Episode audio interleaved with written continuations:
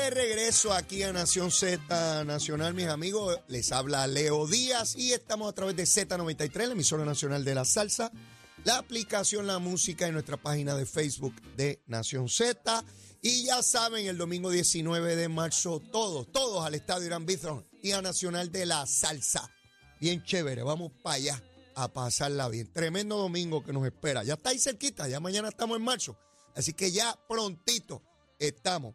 Bueno, tengo en línea telefónica a la secretaria de Recursos Naturales, del Departamento de Recursos Naturales, la licenciada Anaí Rodríguez. Quiero que nos hable sobre toda la situación del zoológico. Secretaria, buen día, ¿cómo está usted? Buen día, Leo, para ti todos los radioescuchas. Un privilegio, como siempre, que me hayas invitado en la mañana de hoy. Gracias, gracias por su disponibilidad. Secretaria, eh, finalmente se toma una determinación con relación al zoológico después de, de- de tantos años, tantas controversias. Dígame, ¿en qué consiste lo que se está determinando y que ya por lo que leo hoy en la prensa ya comenzó en términos de los animales allí en el zoológico? Mira, sí, Leo, lo que por décadas y por eh, muchísimos años, ¿verdad? Gobernantes, secretarios tantearon aguas, hablaron, eh, pero nunca se atrevieron a hacer. Se tomó una determinación en pro y en bienestar de cada una de las especies que allí están. Eh, y esa es, ¿verdad? La salida, la evaluación de los de cada una de las especies que está tanto en el zoológico de Puerto Rico como en el centro de detención de Cambalache, para al final del día evaluar dónde es el mejor lugar donde pueden estar, con miras de hacer el traslado de la mayor cantidad posible de especies, ya sea, ¿verdad?, a lugares que tengan eh, la permisología correspondiente en Puerto Rico o en otro estado de la nación. Estamos hablando eh, de, de qué cantidad de animales. Yo, yo no tengo idea. Mira, en el zoológico de Mayagüez hay alrededor de 300 animales, que va desde el más pequeño como una tarántula hasta el más grande, ¿verdad?, que viene siendo Mundi. Y en el centro de detención de Cambalache hay eh, 100, a- alrededor de 100 animales. Y para aquellos que no saben cuál es, qué es el centro de detención de Cambalache, el cuerpo de vigilantes, ¿verdad?, incauta animales que son traídos a la isla de manera ilegal eh, de personas que inescrupulosamente los mantienen en sus casas. Y puede ver, hay diversidad eh, de animales a través de los años. Eh, y en, cuando los incautan, ¿verdad? Pues van a ese centro. Y básicamente buscamos exactamente lo- lo mismo, ¿verdad? En ambos en ambas instalaciones del gobierno.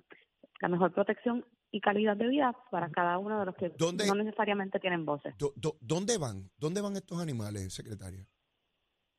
Pues mira, Leo, esto es parte de lo que ya hemos comenzado, ¿verdad? El pasado domingo, eh, con una visita coordinada eh, entre el gobierno, el departamento, el departamento de justicia, el departamento, eh, la Fiscalía Federal, USDA, Fish and Wildlife, agencias con las que colaboramos de ordinario eh, y agencias hermanas en, en muchas de las iniciativas del departamento.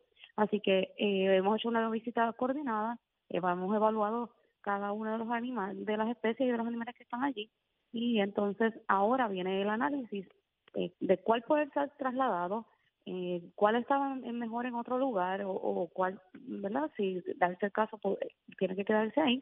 Y entonces eh, cuál ahí se define cuál es el mejor lugar para ellos. ¿Cuál es, Pero, ¿verdad? Siempre velando porque la- logística de sacarlo, eh, la edad que tiene, las condiciones previas a, a eso voy, que vaya un secretaria. clima parecido. ¿Qué, ¿Qué cantidad de dinero se ha estimado se requiere para esa movilización y de dónde salen los recursos?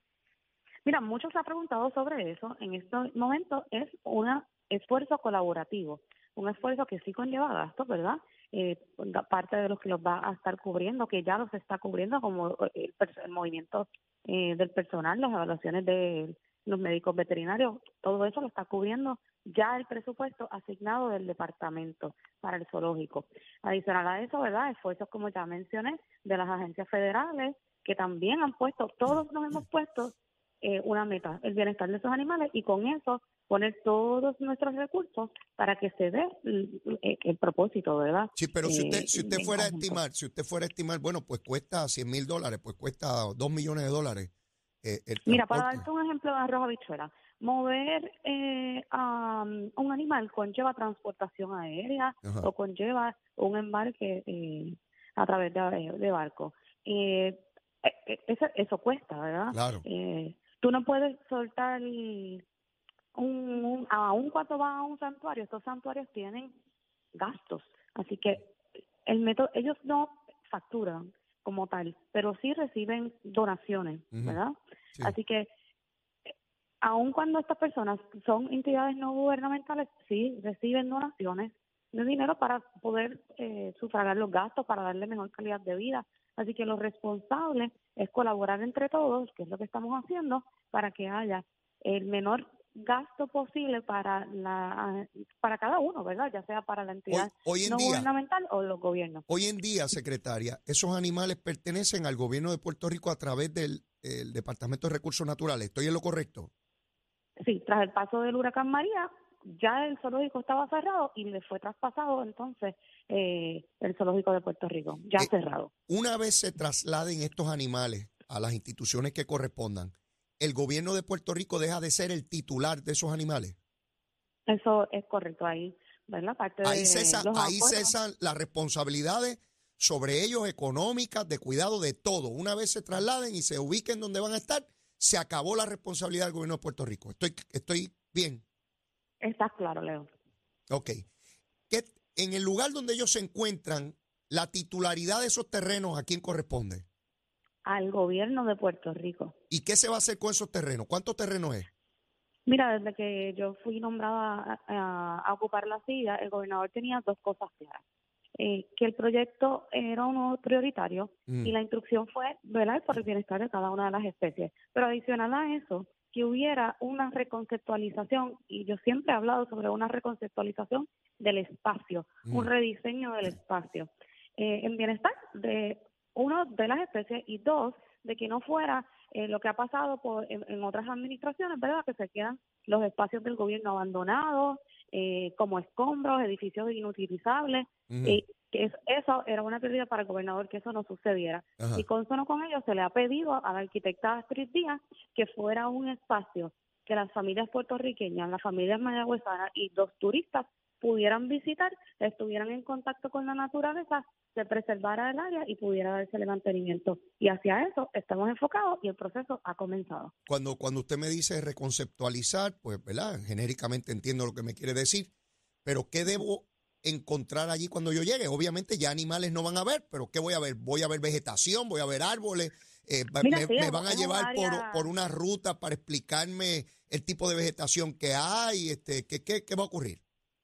La posibilidad de todo eso está diseñada ya. Eh, sí es un área donde hay gran vegetación, vegetación que solamente se ha encontrado en ese espacio. Ah, Así que estamos utilizando eh, la visión y la misión del Departamento de Recursos Naturales eh, en uno de nuestros parques nacionales, la conservación de nuestros recursos para el disfrute de cada uno de los ciudadanos. Y, y verdad y, y yo creo que la pandemia nos enseñó algo importante, que los espacios abiertos y el contacto con la naturaleza es importante para la salud mental y hacia eso vamos enfocados. Secretario, usted me habla de Cambalache, que lugar que yo no conocía, que tuviesen animales, y creo que la mayor parte de la población tampoco, pero si es un lugar donde se hace acopio de todos estos animales ilegales que se traen a Puerto Rico, quiere decir que en la eventualidad habrá nuevos animales que hayan sido incautados.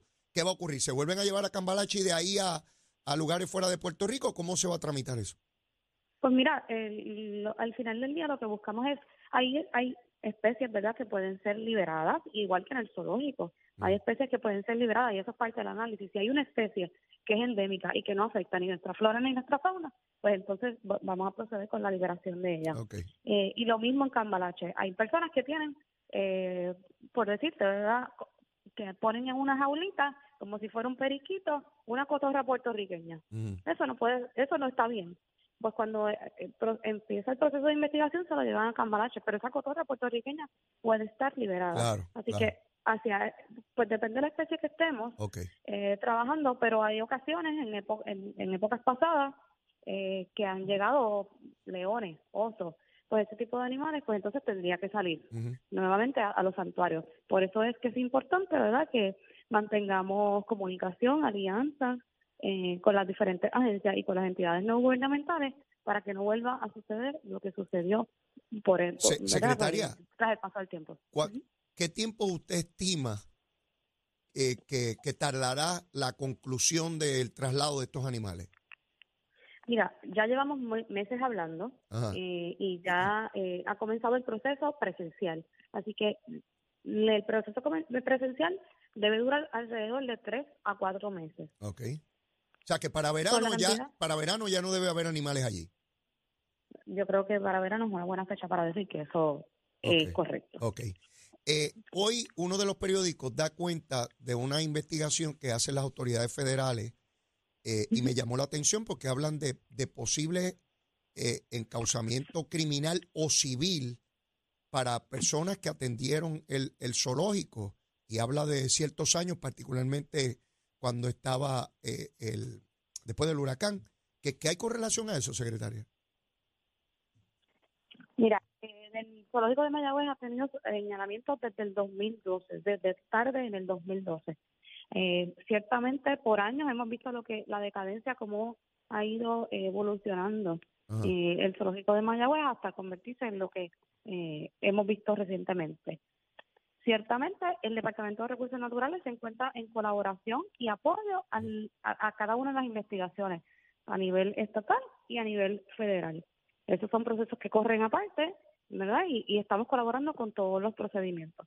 Desde, desde el 2012 hay señalamientos del gobierno federal en cuanto, en cuanto al zoológico o del gobierno estatal. Sí, sí, Leo, de, de, ¿verdad? De ambos. Investigaciones donde hay señalamientos sobre una década, Una década, una década completa en señalamientos y no se había hecho nada.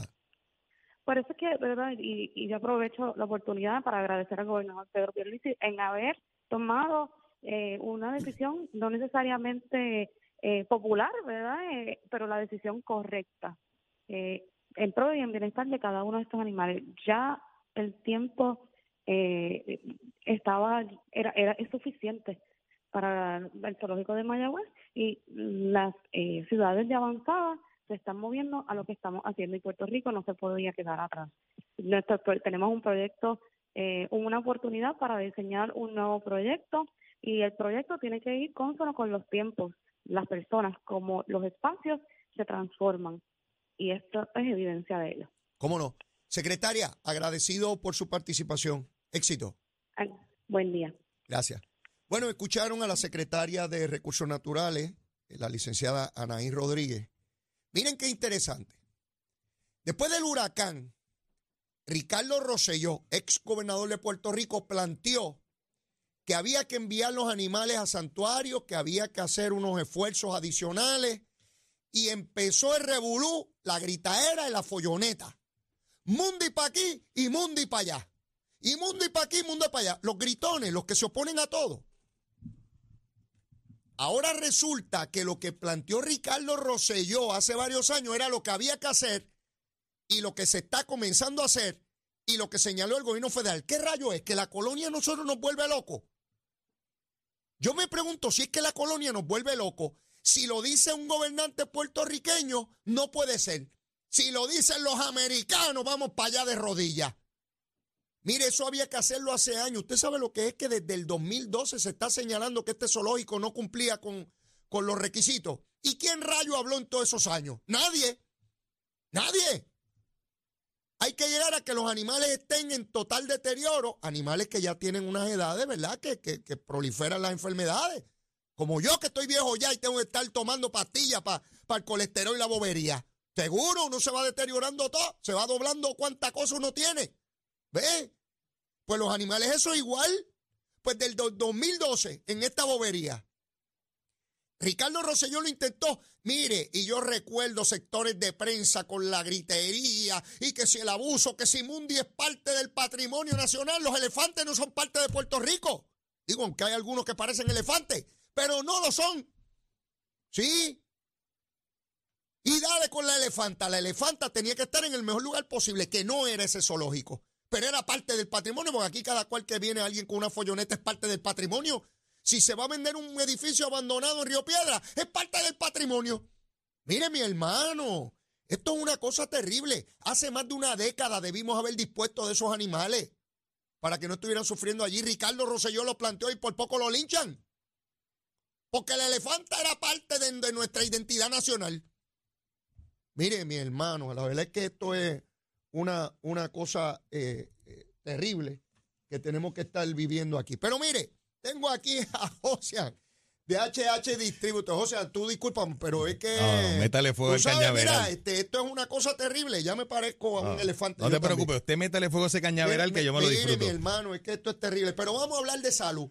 Eso es así. No, no vamos a tardar 10 años en hablar de salud, vamos a hablar de inmediato y vamos a hablar de algo que es vital, fundamental, determinante para la vida, que es el agua y todos tenemos que consumir agua y necesitamos todo aquello que ingerimos que esté en la mejor calidad posible y de eso es que tú me vas a hablar. Eso es así, Leo. Buenos días, Dios te bendiga. Eh, antes que todo, quiero eh, darte un saludo de parte del señor Raúl Morales de Añasco, Ajá. que dice, no, dile que los gemelos, estamos con él, lo apoyamos para lo que él quiera. Así que, Besito en el cuti. Y mami, que siempre- mami siempre te envía saludos y abrazos. A mami bendición, a mami bendición. y sí, sí, él, él es un cliente satisfecho, él adquiere nuestro sistema y de hecho, pues no, nos hizo una conexión terrible por allá con mucha gente porque está agradecido del sistema Water Tree, que es lo que siempre estamos hablando. Satisfecho con el producto. Definitivo. Qué bueno. Totalmente satisfecho porque, mira, Leo, cuando una persona sale de esa dependencia de la botella de agua, la persona eh, se agradece y lo agradece porque le quitamos una carga de encima con un sistema espectacular.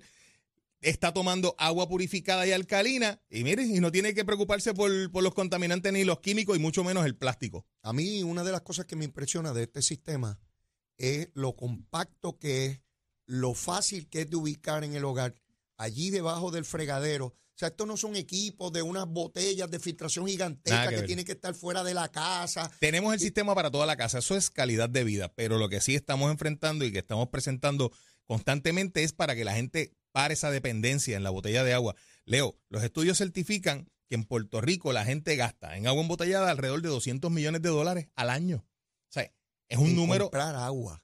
comprando cajas de agua, agua embotellada. y cuando viene la, tem- la temporada de huracanes, se dieron muchos casos en donde hubo sitios que las cajas de agua las vendían a 20 y la gente las tenía que pagar porque si no hay agua limpia, Y donde escasearon y sencillamente no vi la gente desesperada. eso es ¿De así. dónde podía obtener agua? Por eso nosotros en HH Distributor lo que siempre le estamos llevando es el mensaje de que usted llame ahora al 787-425-5255.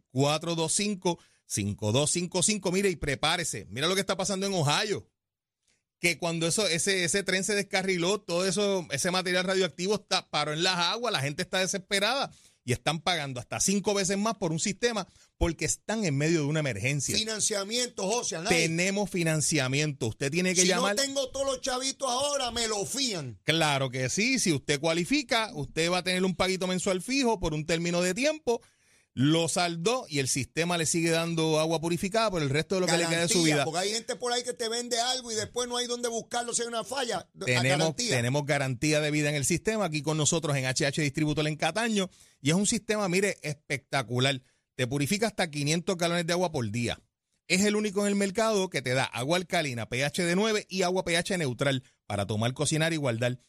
Es compacto, como mismo estabas mencionando, va debajo del fregadero, no tiene tanque de reserva, porque mire, los tanques de reserva tienen una goma que se conoce como la goma butílica, esa es la misma goma que utilizan para hacer las gomas de los carros. Por eso no tiene tanque, es un sistema de flujo directo, es europeo, mire, y es espectacular. Usted, si cualifica, tiene que llamar ahora al 787 425 5255 787 425 5255 cero pronto, cero gasto de instalación y cero pagos por 45 días. Y todavía hoy, por ese alto volumen de venta que tenemos y ese respaldo del público de Leo Díaz y Nación Z, ah, ahí saludo William, el paguito mensual va a ser 59 dólares mensuales. Ahí está, ahí está. ¿Cuál es el número a llamar?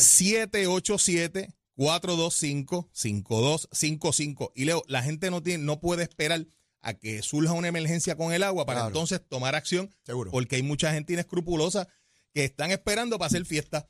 Por eso usted tiene que llamar a HH Distributor y adquirir este sistema WaterTree 787 425 5255 787-425-5255. Cero pronto, cero gasto de instalación y cero pagos por 45 días. Y el paguito mensual, Leo, menos de 2 dólares por día. Tremendo. 59 dólares mensuales si cualifica. Josian, agradecido y dale a mamá besitos en el culo Claro de que mi sí. parte. Que tome la gente la acción ya y que no siga dependiendo de la caja de agua. Y ya, ya estamos en marzo Ahí prácticamente. Sí, antes de que llegue Va- la temporada huracán. Vamos, a entrar en la arriba. temporada y Vamos esperamos arriba. en Dios que nada suceda, pero usted tiene que prepararse. Llame 787-425-5255. Dios te bendiga, Leo. Un abrazo. Que tengas un excelente día. Cuídese Gracias. mucho. Ya está el senador William Villafañe ready para quemar el cañaveral también. Llévatela, chamo.